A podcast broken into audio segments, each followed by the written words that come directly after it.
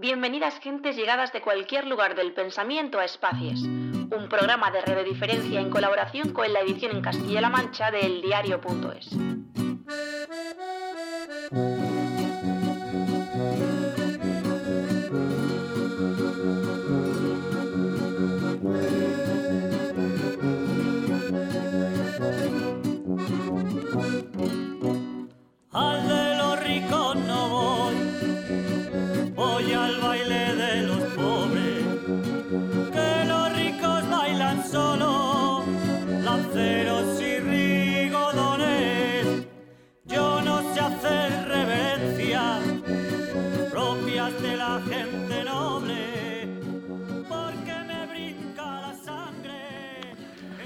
ser humano primero se hizo sedentario y después inventó el peine para tratar de disimular su naturaleza nómada y libre.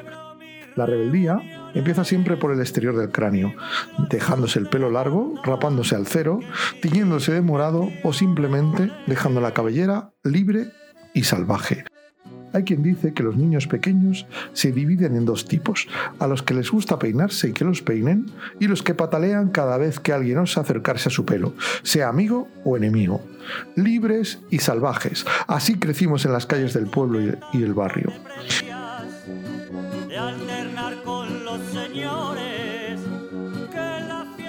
Buenas noches, soy José Montero y hoy me acompañan Alba Martínez Vicente y Victoria Quintanilla en este programa número 99 de Espacies, un número que anda al borde del precipicio de los tres dígitos y que queremos dedicar a Feria, el último libro de Anairi Simón. Un trabajo que no busca la metáfora ni la metonimia, sino que en sus páginas contiene el cacareo de las calles manchegas, la alegría de los días de mercado, el hablar con requiebro y un sabor a verdad que se queda en el paladar. Una obra que no sabemos si es novela o biografía, pero en cuyas páginas se escuchan las risas y las carcajadas, esas que sirven para que las tragedias cotidianas sean asumibles y se puedan llevar sobre los hombros mientras se sigue caminando. Libres y salvajes, como esas niñas y niños que fuimos y a los que sigue disgustando que alguien intente peinarle. Hoy, en Espacies, Anairi Simón.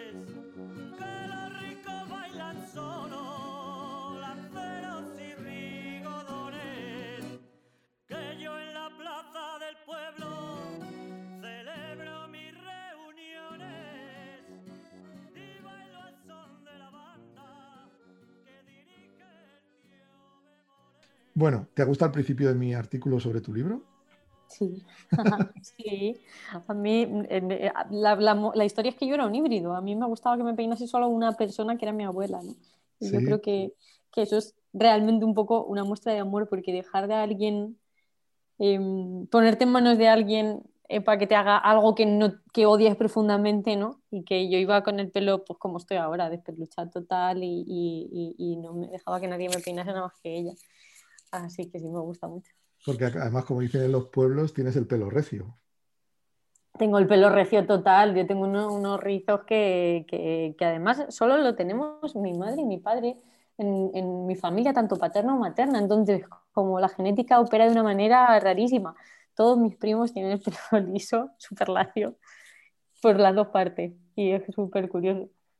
Bueno, pues para los que nos estén oyendo, estamos por fin con Ana Iris Simón, autora de Fiesta, un libro bastante particular, yo creo, ¿no? ¿Cómo lo definimos? O sea, porque es como un libro salvaje, ¿no? Eh, pues yo creo que son que, que lo más em, acertado o lo más fiel, porque eh, yo creo que ni, ni yo ni la editorial hicimos el trabajo de decir que no era una novela, y es normal que se asimile que todo el mundo piense que es una novela, ¿no? Y todo el mundo habla de la primera novela de, mm, esta chica, tal. Es, son crónicas em, costumbristas, o sea, si, si pertenecen a algún género es la crónica periodística, ¿no? Eh, y la crónica periodística no solo se hace de grandes acontecimientos de la historia, ¿no? sino de algo que a mí me interesa mucho, que es la intrahistoria, cómo vive eh, la gente de a pie, los de abajo, como queramos llamarlo, las clases populares, los grandes eventos que ocurren en, en, y, y, y, que, y, que, parten del Congreso, ¿no? que, salen, que salen o saldrán en los libros de historia. Entonces yo creo que si son algo, son pues crónicas costumbristas de, de la España de los 90, 2000 y, y también del actual, ¿no? De, de, de, yo creo que de un proceso de cambio de, de España que, que, yo retrato de manera generacional porque no puedo retratarlo de otra manera, ¿no? Como los niños que nacimos en los 90 y, llegamos a adultos cuando a la par que, que la crisis de 2008. Sí, porque además en esta edad os han pillado ya dos crisis, ¿no? Bueno, en esta edad todo el mundo le han pillado varias, pero nosotros nos pilló. A cada uno le pillan una, así funciona, ¿no? El, el, modelo socioeconómico en el que vivimos, a todos nos pillará más de una, si es que no vivimos en una crisis constante, ¿no? Porque a mí cuando me dicen, no, es que ahora viene otra crisis, y yo digo, pero habíamos salido acaso de la de 2008, o sea, recuerdo, a mí siempre me acuerdo de mi padre en el instituto diciéndome, vas a ser mileurista, y aquello era terrible, y ahora hablábamos antes, ¿no? De la precariedad en el periodismo, cobrar mil euros es un éxito. Y, y, y, y, por eso me planteo yo si, si, en algún momento no llegamos a salir de, de, la crisis de 2008, si simplemente nos vendieron la dialéctica y el cuento de que esto ya estaba superado. Pero a nosotros nos pilló, sí, a mi generación, yo creo que entrando a la universidad y ahora la crisis o los acaban de salir los, los datos de, del paro, ¿no? Que es eh, 4 millones, creo que eran cerca de los 4 millones.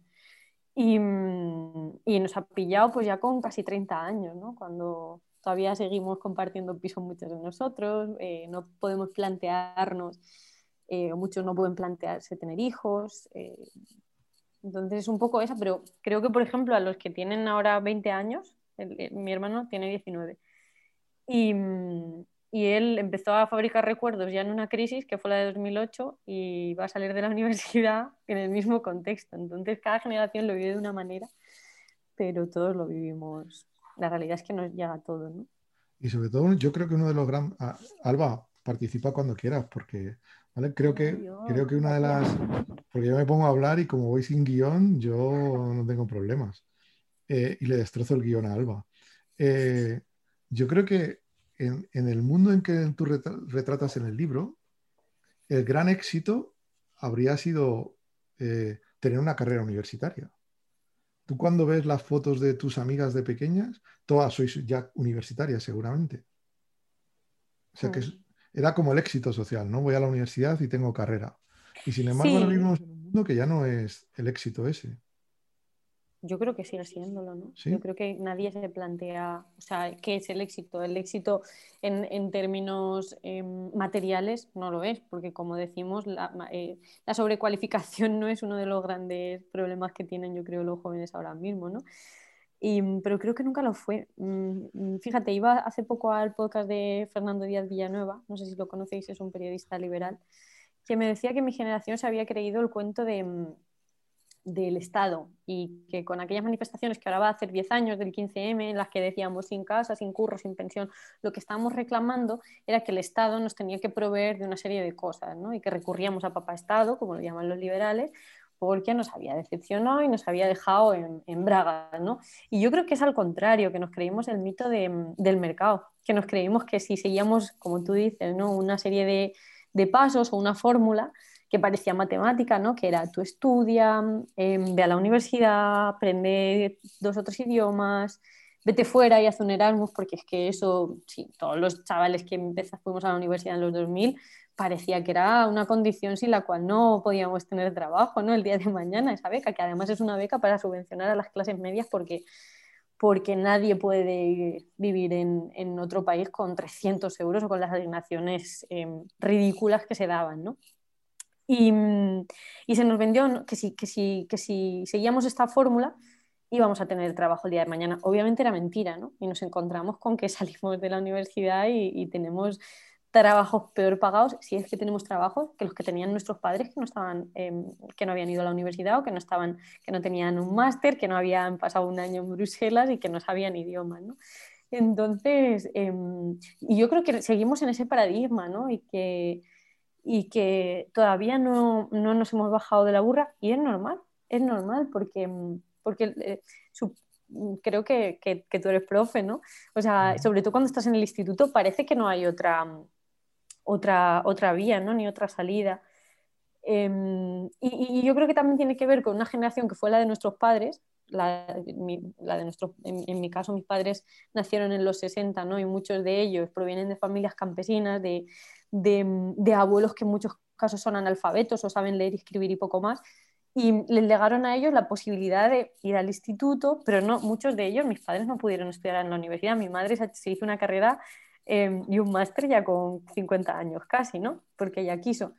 Pero como muchos de ellos tenían esa pequeña frustración, ¿no? Creían que, que era la única salida para, para, pues para, los hijos de los obreros, ¿no? ir a la universidad. Y sí que es una realidad que, que, que, yo tengo un trabajo mejor del que tenían mis padres con mi edad, pero yo soy una rara avis, yo soy un caso extraño, ¿no? La mayoría de, de, universitarios que estudiaron mi carrera, que es periodismo y comunicación audiovisual, pues no, están, no han mejorado, ¿no? Seguramente el, el, el su, posición social de la que partían, su posición social eh, heredada o familiar, y seguramente muchos la habrán empeorado.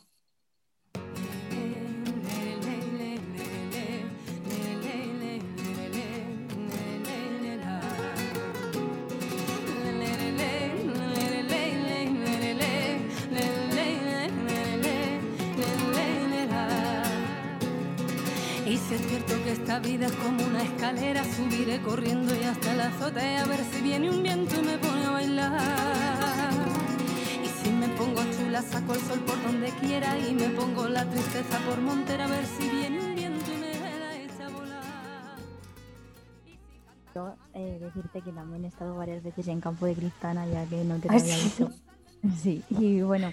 ¿Pero por qué? ¿A, la fiesta Yeye? No me digas que has ido a la fiesta Yeye. No, he ido eh, a varias veces con unas amigas que tengo ahí, ah. son más, más pequeñas, no sé. Y bueno, después de leer tu libro ya es casi como si te conociera. Y, y bueno, ya hemos hablado un poco, pero te quería preguntar que, bueno, te quería con tus historias y tus anécdotas, pues transmite un poco la idea de esa España que fue y que en muchos nos sentimos identificados al leerlas el olor a la cocina de nuestros abuelos, la pérdida de, nuestras tradiciones. ¿Tú crees que tiempos pasados fueron mejores o esa España ya no es? Lo de la fiesta ya te lo decía, porque es que hay una fiesta en mi pueblo que es estupenda, que no han dejado hacer. ¿La conoces? Claro, pues la fiesta allí es una fiesta que tiene mucho que ver con esto que dices, ¿no? Con si el tiempo pasado fue mejor. De hecho, una de las canciones que se pincha en bucle esa noche es el baúl de los recuerdos, porque es una fiesta en la que todo el pueblo se disfraza de sesentero y, y además es un pueblo muy bonito y da mucha impresión, ¿no? Ver a todo el mundo disfrazado y pasándoselo tan bien y, y, a mí me gusta mucho y todos mis amigos que no son de mi pueblo me lo llevaba cada año, desde los 15 años hasta todavía, ¿sabes? Que ya es como chicos, por favor, que ya tenéis una edad. Pero, pero creo que mm, no, no querría caer tampoco y, y creo que, que he acabado cayendo muchas veces eh, de manera inevitable, ¿no? Porque al final, a poco que uno haya sido feliz en la infancia, yo creo que el lugar en el que ha sido feliz, tanto, tanto geográfico como temporal casi, em, pues queda ahí como una especie de, de, película ahí con un poco de grano y, y es muy difícil no, no, romantizarlo ¿no? y no querer en cierto modo volver, sobre todo cuando lo que hay en el horizonte es solo incertidumbre, es un, es un sitio seguro ¿no? para nosotros. Entonces, no es que crea que cualquier tiempo pasado fue mejor, sino que, sino que cualquier tiempo futuro no es por defecto mejor, más bien, o sea, más que romantizar el pasado, lo que, lo que intento transmitir o lo que siento muchas veces es que lo que, lo que hace el hombre moderno, ¿no? lo que hacemos todos es pensar que, yo siempre pongo el mismo ejemplo, ¿no? que el 2 es mejor que el 1 solo porque viene después. Y rendirle culto a un futuro en lugar de buscar conocimiento en, en, el pasado, ¿no? y rechazar todo lo que tiene que ver con lo que hicieron antes que nosotros, en lugar de, de coger el testigo y tratar de aprender de ello. ¿no? Creo que pecamos mucho de esto. Entonces, en ese sentido, creo que hay... Y, y luego también lo que, lo que dices de si, si, si, España, si esa España de la que hablo yo ya eso no es, sigue existiendo o no sigue existiendo, en ese sentido también hablo mucho de la globalización, ¿no? de cómo abrazamos, em, hubo muchísimas protestas anti-globalización ¿no? y, que, y que criticaban un modelo económico y social global y todo lo que podía generar con ganadores y perdedores, tanto a nivel nacional como a nivel internacional, ¿no? cómo este sistema opera extrayendo los recursos eh, a unos países y dejándolos en, situaciones totalmente pues eh, depauperadas y cómo era eh, una continuación del colonialismo, ¿no? Hubo mucha gente que señaló aquello, pero en general todos lo abrazamos y así lo viví yo de niña. Tú creo que eres más pequeña, así que lo viviría de más niña todavía, pero creo que todos lo abrazamos acríticamente y como, bueno, por fin la modernidad, ¿no? Por fin vamos a ser, sobre todo en España, que tenemos yo creo mucho complejo respecto a, Europa, por fin vamos a ser uno más, ¿no? Y ya no vamos a ser la hermana fea, regordeta y católica y atrasada. Y, en ese sentido sí que creo que hemos dejado muchas cosas atrás, ¿no? Y, se ve en cualquier cosa. El otro día lo comentaba con una amiga mía de, eh, veíamos, veía una casa en Stories que era pues igual que todas las casas que tenemos la gente de nuestra edad, porque no podemos tener otras, ¿no? Que sí, con la costilla de Adán, con la estantería del Ikea, con la maquita del Ikea, todas las casas iguales de los mismos colores. Y pensaba que llevamos toda la vida hablando de eso, es una casa de viejos. Cuando ves en el idealista la típica casa con, el salón lleno de muebles de estos oscuros que son todos iguales y, decíamos, joder, nuestros abuelos tenían todas las casas iguales, pero es que nosotros no, tenemos ya las casas iguales generacionalmente, sino que una, habitación de una chica de mi nunca se apareció tanto a la de, en ningún tiempo se pareció tanto a la de una chica de mi en Japón, a la de una chica de mi edad en, Francia y a la de una chica de mi edad en, Estados Unidos. Entonces sí que creo que hemos dejado muchas cosas atrás. Y bueno, a pesar de que lo que estamos hablando, que la mayor parte de la población descendemos, bueno, en España, de zonas rurales, a veces mm, no conocemos la realidad más allá de, la urbe. Como tú dices que no sabemos nada en tu libro. Eh, ahí no hay vecinos sino inquilinos y aún así seguimos llevando este estilo de vida. Eh, las ciudades, ¿no crees que tienen muy poco tejido social? Es que se dan unas lógicas Sí, sí, tienen un tejido social distinto, ¿no? Yo creo que, los pueblos o el rural, que ahora se habla del rural y que parece que queda mejor, em, tiene una lógica diferente a la que tienen las ciudades, ¿no? O sea, una comunidad, en, en las, yo he vivido en, he hasta los 18 años en un pueblo muy chiquitín, que ahora tiene 4.000, pero entonces tenía 1.000 habitantes, y, y, luego viví en Madrid durante cinco años y, en las ciudades las, comunidades son casi más selectivas, ¿no?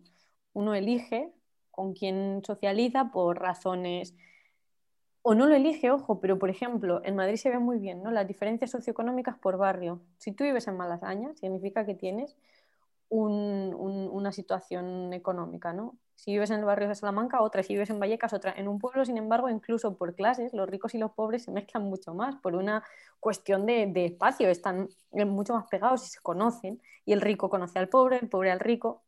En las ciudades eh, todo se mueve de manera mucho más, em, pues eso, en burbujitas. Y, ahí entra en juego también lo electivo. En un pueblo, en una comunidad orgánica, no puedes elegir o, tienes menos donde elegir entre pues, la ideología de tus amigos, los gustos de tus amigos y en las ciudades, sin embargo, es mucho más fácil que tiendas a relacionarte con tus amigos de la Asamblea Libertaria de no sé dónde, las señoras con las que vas a yoga que tienen tus mismos gustos, ¿no?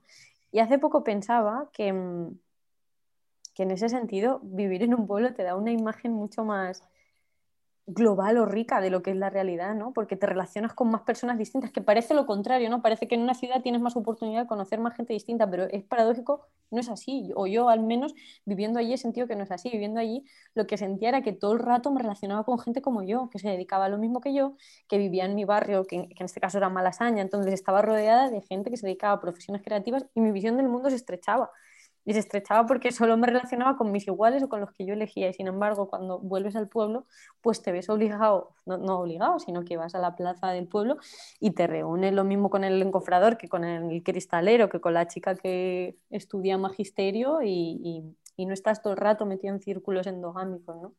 Entonces yo creo que tiene que ver con, tienen distintas lógicas, ¿no? Al final los pueblos y las ciudades. Por eso cuando la gente dice hay que llevar lo mejor del pueblo a la ciudad y lo mejor de la ciudad al pueblo, yo creo que es imposible, que cada lugar tiene sus lógicas y que tienen sus cosas buenas y malas ambos. Y cómo sentirnos orgullosos de las raíces eh, desde que nacemos y nos enseñan que la única opción es marcharse de nuestros pueblos. Esa es una frase súper bonita, lo dice, esta idea la dice María Sánchez en su libro Tierra de Mujeres, que a mí me gusta mucho. Claro. Estamos hace un tiempo. Sí, es maravilloso. Eh, me hice un taller que me, llamaron la organización feminista de mi pueblo de campo de Criptana que se llama Las Violeteras y me dijeron, queremos que seas nuestra madrina y des un discurso. Y yo dije, yo no tengo absolutamente nada que decir, pero es que no, nada, o sea, no sé qué voy a poder decir que no hayáis dicho vosotras ya. Entonces hicimos un taller con gente de allí del pueblo y, leímos el libro de María y luego fueron buscando em, cada, cada participante, que había algunos muy mayores y había otros muy chiquititos, había dos niñas de 14 años, em, buscaba una señora del pueblo que le inspirase por lo que fuera y la entrevistaba, ¿no? Y reflexionamos mucho sobre esta frase, sobre cómo rescatar esa memoria de gente de un pueblo del que nos sentimos orgullosas si, si la única opción es lo que... Y opera también con, con, con, las clases, por ejemplo, que también es una cuestión que, de la que hablo en el libro, ¿no?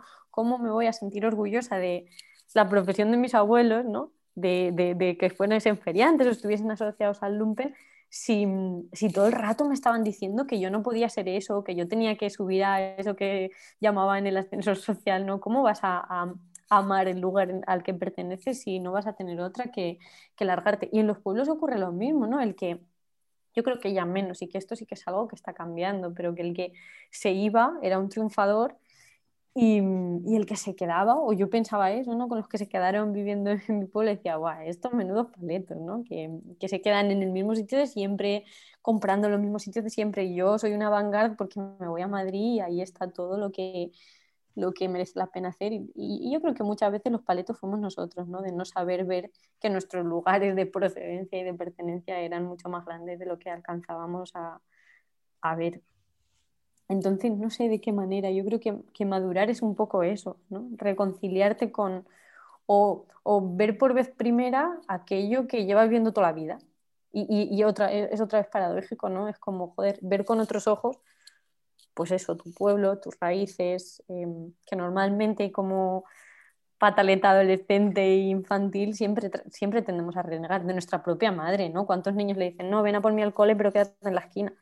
y de repente un día creces y dices, coño, pues sí, mi madre es lo que más quiero en el mundo. Bueno, no sé si quieres decir algo, yo sigo porque bueno, si me dejas a mí ya no te dejo meter baza. Bueno, venga, voy a preguntar yo una. A mí hay una cosa que me, me llama mucho la atención de tu libro, porque retrata un mundo, no lo retrata tan así, lo citas, pero, ¿vale? Luego nos parece más normal de lo que es, ¿vale? Pero es como si hace 13.000 años el mundo eh, hubiera descubierto ser sedentario y hubiera unos pocos nómadas en el mundo, de los pocos que conocemos son los feriantes, ¿no? Es como si fuera eh, una parte de la civilización resistente a estarse quietos, Luego en realidad lees tu libro y dices, joder, pues eran tan normales como nosotros o tan anormales como nosotros, ¿no? Total. Sí, sí, sí. Yo no había reflexionado nunca sobre, mm, por, por, por, la vergüenza que Alba, ¿no? O sea, muchas veces no me había permitido ni a mí misma, por la vergüenza que me daba de niña, una vergüenza que fui arrastrando casi por inercia, ¿no? Eh, un poco más mayor, sobre esto, sobre esta cuestión y sobre lo raro que era, claro, cuando tú tienes algo normalizado, para mí que mis abuelos fuesen feriantes, pues era lo, lo normal, no conocía otra cosa, pero sí, y sí que creo Luego ya de adulta, claro, me, he ido dando cuenta de algunas cosas relacionadas con la personalidad o con las costumbres o la manera de ver el mundo de mis tíos y de mi madre, que crecieron así, ellos sí que desde niños y hasta adultos, porque yo, mis abuelos murieron cuando yo tenía 10 años, los feriantes, entonces solo lo viví tristemente de niña, ¿no? Pero claro, me doy cuenta de que esa manera de ver el mundo que, que es totalmente relajada, contraria a, a, los rituales que, mi otra familia, la familia de mi padre, es una familia que tiene eh, ritual, una jerarquía muy fuerte, ¿no? Rituales, y yo, y yo la asocio a, también a su oficio, ¿no? A que son campesinos y, y, han estado arando la misma tierra, escardando la remolacha siempre en una fecha muy concreta, regando las... O sea, el campo es algo que requiere mucha disciplina, entonces es una familia muy disciplinada. Y la familia de mi madre es todo lo contrario, es caótica, eh, si llegas media hora tarde, mi abuelo no te da de comer, te deja ahí tu plato y tú ya comes, pero van a comer sin ti. Sin embargo, la familia de mi madre puede llegar tarde, lo que quieras. Entonces, mucho, o, o, o, ese relacionarse con el otro sin juzgarlo y de manera con, con, total libertad ¿no? y, y, amplitud de miras, propio de la familia de mi madre, también tiene que ver con eso, ¿no? con que, mi madre me lo decía, me decía, Ahora es muy normal que haya inmigrantes, pero, pero cuando nosotros éramos pequeños, no, la gente no había visto un negro, eh, la gente en el pueblo no había visto un negro nunca, que esto lo saca José Luis Cuerda en Amanece que no es poco maravillosamente, y sin embargo ellos se relacionaban con gente de todo tipo, y, y creo que tiene mucho que ver con eso también, con, con la vida errante, ¿no? Y con recorrer, en este caso, España, con no saber dónde vas a dormir muchas veces, que es una vida dura, pero que a la vez te aporta cosas y reporta cosas muy buenas y que yo creo que influye profundamente lo que tú dices, ¿no? que ya no hay nómadas y los feriantes son de los pocos que quedan.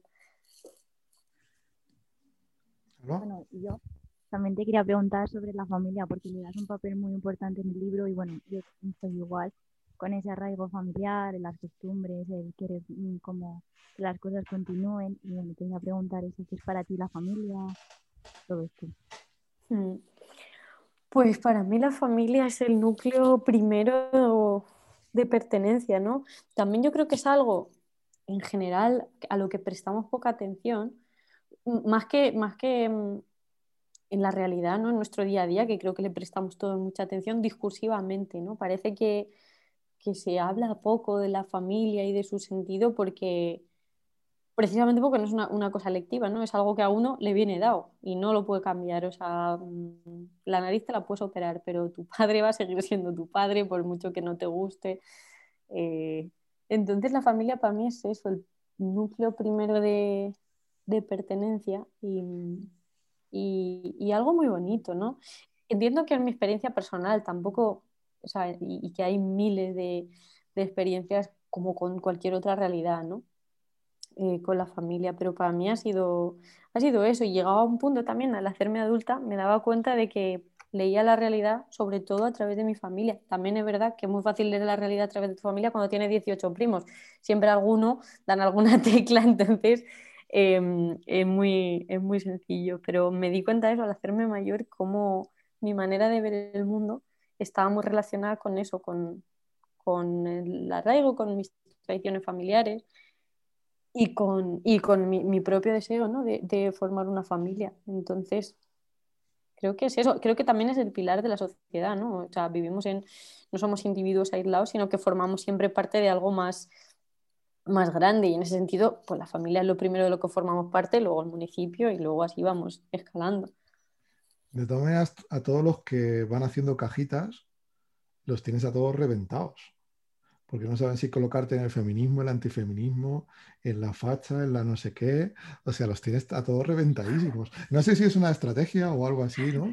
En el feminismo, el antifeminismo, en escribir, por ejemplo, tu artículo tan radical ayer de Zetangana, ayer antes de ayer. O sea, todo este tipo de cosas yo creo que los tienes un poco, tienes un poco al mundo como descatalogado, lo cual está genial. Por cierto, no sé si es una estrategia comercial o no, Sí, es que yo creo que no, o sea, creo que, mm, que, la, que la opinión pública y la publicada nunca han estado tan disociadas, nunca han ido tan por otra parte y que hay mucho interés político eh, y, mediático muchas veces porque les da un rédito, ¿no? Polarizar a la sociedad y vender, eh, sobre todo en España ocurre mucho, ¿no? Y vender este relato cainita de unos españoles contra otros o, o, del blanco contra el negro, o sea, polarizar y dividir la sociedad en, como tú dices, en cajas muy concretas pues les da votos a unos, que son los políticos, les da ventas y clics a otros.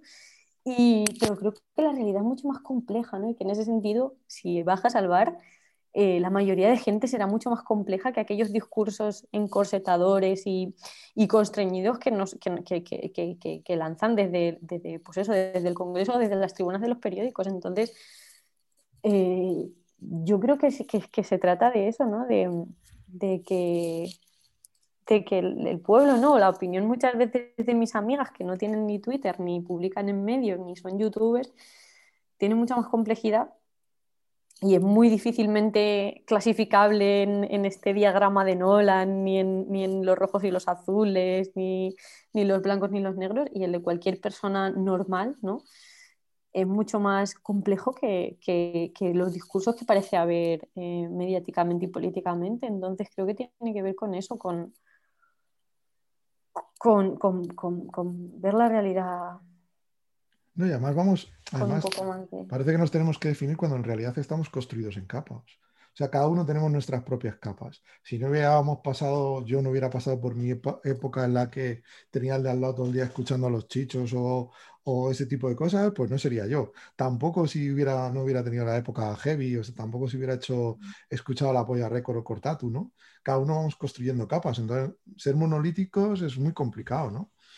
pero me gusta mucho. Yo creo que más que complicado es irreal y es eso, o sea, yo lo veo a mi alrededor. Por eso digo que mi manera de ver el mundo tiene mucho que ver con la familia, porque lo que yo veo, mi padre es un comunista convencido de tercera generación, pero va a su trabajo, él es cartero, llega a la cartería y tiene amigos que votan a Vox, amigos que votan al PSOE y no están pegándose, ni están de los pelos y seguramente muchos temas converjan y en muchos em, eh, puntos y opiniones tengan mucho más en común de, lo que nos quieren hacer creer. Por eso a mí incluso me molesta o me duele ¿no? que, que, traten de vendernos este relato cuando está bastante alejado de la realidad y cuando mi la mamá, gente Mi mamá vota Vox, ¿no? Algo así dices en el libro, mi mamá vota Vox, ¿no? No, mi primo Sergio, que, que también proviene de esta familia mía que es comunista y tiene ahora siete años. Entonces a él desde pequeño le han vendido, una familia muy ideológica la mía, ¿no? Desde pequeño pues ha visto que en casa hay que ser de izquierda con tres años decía, España mañana será republicana y si es lista comunista. Entonces, cuando salió Vox, él sabía que eso estaba mal. Y de broma, la broma que me hacía, o sea, fijaos lo que, claro, a mí por eso lo conté en el libro, porque me parecía, aparte de gracioso, sintomático. Para él una broma era decir que su madre votaba a Vox. O sea, en la etapa en la que los niños dicen caga culo pedo pis, como algo terrible y algo que está prohibido decir, él decía, pues mi madre vota Vox y yo duermo en una litera y arriba España, como algo políticamente incorrecto total. Y que un niño de siete años tenga interiorizado eso, me hacía mucha gracia, aparte es maravilloso ese niño. A mí me parece, algunas cosas de tu libro me parecen increíbles, pero creo que nos estamos alargando demasiado. Yo estoy encantado, ¿eh? no tengo ningún problema. Eh, y si se acaba el tiempo, volvemos a empezar y hacemos un doble programa. Porque hay alguna cosa muy curiosa que me parece de tu libro. Es, en realidad es, una autobiografía. O sea, con tu edad ya has escrito tu primera autobiografía. Este libro nace de un artículo que publicaste una vez, creo recordar. Mm. Esto es el, te lo he preguntado mil millones de veces. O sea, ¿hay segunda parte o te vas a esperar a vivir un rato? ¿O cómo lo vas a hacer? No sé. O sea, ¿vas a pasar a la ficción? ¿O te vas a esperar y dices, venga, voy a hacer ahora la segunda etapa, capítulo Fiesta 2? No sé o se acabó la fiesta, o comienza la fiesta de los mellizos, yo qué sé, no sé qué vas a hacer. O sea, ¿esto es un principio de una carrera literaria o, no? Pues no es una biografía, mi padre me decía mucho porque mi padre no sabía lo que yo estaba escribiendo. Entonces le iba preguntando cosas y él iba sospechando, pero nunca lo quiso leer. No es una biografía porque si si tú lo lees, o sea, puedes conocer muchas cosas de mi vida, pero muchas otras no. Yo creo que es más, y en ese sentido, o sea, tampoco es cronológico. Por eso digo que son, que, es un compendio de costumbrismo eh, de estos años, ¿no? Porque realmente son relatos que giran en torno a, a cuestiones que a mí me obsesionan, como la familia, la patria, el linaje, la tradición. Y yo como mi manera de ver el mundo, como os decía antes, es siempre a través de la familia, pues utilizo ese pretexto, ¿no? O esas anécdotas familiares, que no me invento, sino que están ahí, para reflexionar sobre ellas, pero no he contado mi vida, o sea, creo que puedes saber muy poco de mi vida si, si lees el libro realmente. ¿Cómo podemos los jóvenes empezar a ser conscientes de la realidad que existe en zonas rurales y pensar en otras formas de vida o de trabajo que desconocemos y son perfectamente viables y yo creo que cada vez más? Total. Pues eh, yo creo que muchas veces la tragedia es que lo sabemos. Mi tragedia, vamos, fue, y, es esa, ¿no? Que, que, que aun sabiendo que había otras formas de vida que no pasaban por seguir esto que decíamos antes, ¿no? De creerse el mito del mercado y que a mí me salió bien. Lo paradójico es que a mí me, salió bien y hasta ahora he tenido mucha suerte, pero yo creo que la tragedia es que muchas veces sabemos que hay otras formas de vida, pero las repudiamos, ¿no? Porque creemos que, que abandonarlas eh, implica o significa progresar. Y mm, yo creo que es que nos va a obligar la realidad misma, ¿no? O sea, ¿por qué ahora hay un montón de jóvenes que han vuelto a sus pueblos y ciudades? Pues porque eh, no hay trabajo, o porque me han hecho un ERTE, o porque, o sea, que creo que más bien que ser electivo, en muchos casos será una imposición. Un montón de gente se ha ido de Madrid, como yo, porque ha querido, ¿no? porque se le ha dado la oportunidad. Me, Me cerra- cerró mi empresa en la que trabajaba, que era Vice España, y nos fuimos todos a la calle, cerró en España, y me contrataron en un sitio y me dieron la, la oportunidad de teletrabajar. Entonces yo me fui, pero mucha gente se ha ido por, por obligación. Entonces yo creo que más que- va a ser una, una imposición más que otra cosa y, y sí que mm, creo que tiene que ver también con eso, con madurar, ¿no? Con ver lo, nuestro, lo propio, porque muchos, lo decías antes tú también, ¿no? Em, muchos de nosotros provenimos de abuelos o de, o de padres incluso que han crecido en pueblos pequeños, que tienen mucho que ver con lo rural, con el campo. Entonces creo que pasa por, por, por ver con otros ojos nuestra propia tradición o nuestra propia historia familiar, ¿no? Y que, y que a todos nos acaba pasando, que todos, lo que decíamos antes de la madre que nos lleva al cole, todos hay un momento en el que empezamos a ver lo que hemos repudiado con otros ojos, ¿no? O a comprender, al menos, si no a amarlo, a quererlo, a perseguirlo, a comprender por qué es así, ¿no? A no juzgarlo de manera tan dura como lo habíamos hecho hasta... Porque supongo que hubo un momento que te, que diste cuenta que molaba mucho decir que tú vivías en una feria, ¿no? Que tú tenías fichas, que podías, ¿no? Porque para lo No, realmente, mira, no- no pues te fue... diste- ¿No eh, te diste cuenta no. una vez? No, no fue así. O sea, fue, joder, ojalá hubiese sido yo sola, pero yo no había contado ni siquiera a, a mi mejor amiga Cintia, que sale mucho en el libro también, que me conoce desde los ocho años y que eh, yo decía que mis abuelos tenían una tienda de juguetes, pero no decía que era una tienda móvil que iba de pueblo en pueblo. Entonces, eh, se lo cuento a... Se sale en una reunión porque, claro, yo de mayor, con la gente que conocía de mayor, pues no, no, no se ve que tenía menos problema en contarlo, pero lo cuento en una reunión de contenido de mi trabajo de antes, que era Vice España, y el editor, mi editor, mi, ex jefe, vamos, me dice, joder, pero tus abuelos eran feriantes, pero eso mola un montón, ¿por qué no lo escribes en un artículo, ¿no? Cómo era eh, vivir así y tal. Y ahí es cuando yo digo, bueno, pues sí, pero yo me negaba, o sea, no me negaba, sino que postergaba mucho hacer el artículo. Y dije, sí, pues ya, pues obviamente de adulta te quitas todos esos prejuicios y todas esas tonterías. Pero, pero yo realmente hasta que escribo ese artículo y, y, y, y tiene muy buena acogida, ¿no? Y a raíz de eso me encargan hacer este libro, no me di cuenta de que, de que, de que eso mola. O sea, primero me deja de dar vergüenza y por eso lo puedo contar, ¿no? Pero tardo mucho en contarlo. Durante meses me insistió y yo lo iba dejando como el último artículo de la lista. Y, y luego, pues ya, pues sí que me di cuenta de, joder, de lo pintoresco que le parece a la gente. Que es rarísimo, claro, no haberme dado cuenta antes. Y dije, coño, que claro que para la gente esto es súper raro. Pero, pero ojalá hubiese sido yo sola la que llega a la conclusión. Necesité que la gente me dijese, uy, esto qué extraño. Ahí me queda una pregunta, no sé a ti, Alba. Bueno, me quedan muchas, me quedan muchas en la cabeza, porque como tengo la cabeza gorda me cogen muchas preguntas. Pero me queda una que no me puedo resistir a hacerte. Es, ahora, cuando tienes miedo de algo, ¿sigues buceando o qué haces? sigo haciendo eso, sigo haciendo eso. O sea, no, no es que tuviese miedo, sino que decía, yo, yo, yo, eh, y creo que La Mancha tiene mucho de eso, creo, los dos habéis dicho que la conocéis, y tiene mucho de realismo mágico, ¿no? Y yo lo que hacía era, decía, buah, pues si hay algo que me da miedo, como era llegar al cole en septiembre, ¿no? Si hago ida y vuelta buceando, no va a llegar septiembre. O hay macarrones de comida, ¿no? Eh, para cosas que me gustan también opero así. Y sigo operando un poco con ese realismo mágico, ¿eh? Cuando tengo miedo de algo, pues ya no buceo porque no tengo piscina o no voy mucho a la piscina municipal, que era la que hacía todos esos retos, pero sí que sigo, por ejemplo, tengo una cosa tontísima que es pensar que cuando deseo algo y lo verbalizo en mi cabeza, ¿no? Y lo, y lo hilo en mi cabeza, ya no va a ocurrir. Yo qué sé, comprar un, digo, pues me toca la lotería. Si en mi cabeza visualizo que me va a ir bien con la lotería qué tal, pues digo, pues ya de haberlo pensado, pues no va a ocurrir, ¿no? Entonces sigo operando mucho con ese, entonces, cuando le tengo miedo a algo, no sé, no sigo buceando, pero, pero sí que hago ese, esos trucos, esos juegos que se hace una a sí misma. ¿no? Sobre todo, como decimos aquí, pues que muchísimas gracias por ser diferente. Muchísimas gracias a vosotros. Espero que por nuestra parte la espera ha merecido la pena. Espero que también hayas pasado un rato agradable. Sí, y, y, muchísimas gracias por todo, por atendernos y por, por este rato de conversación. Muchísimas gracias a vosotros y Alba, dile a tus amigas que te lleven a la fiesta y cuando se pueda.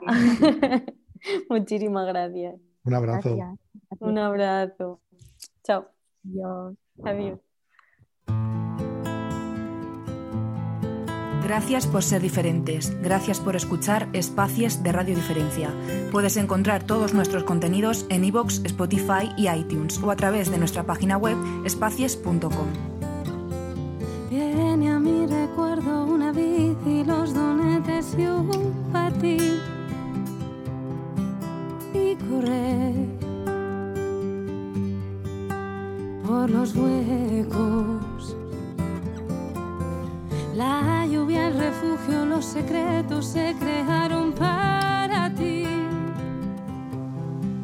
Y danzar por las piedras.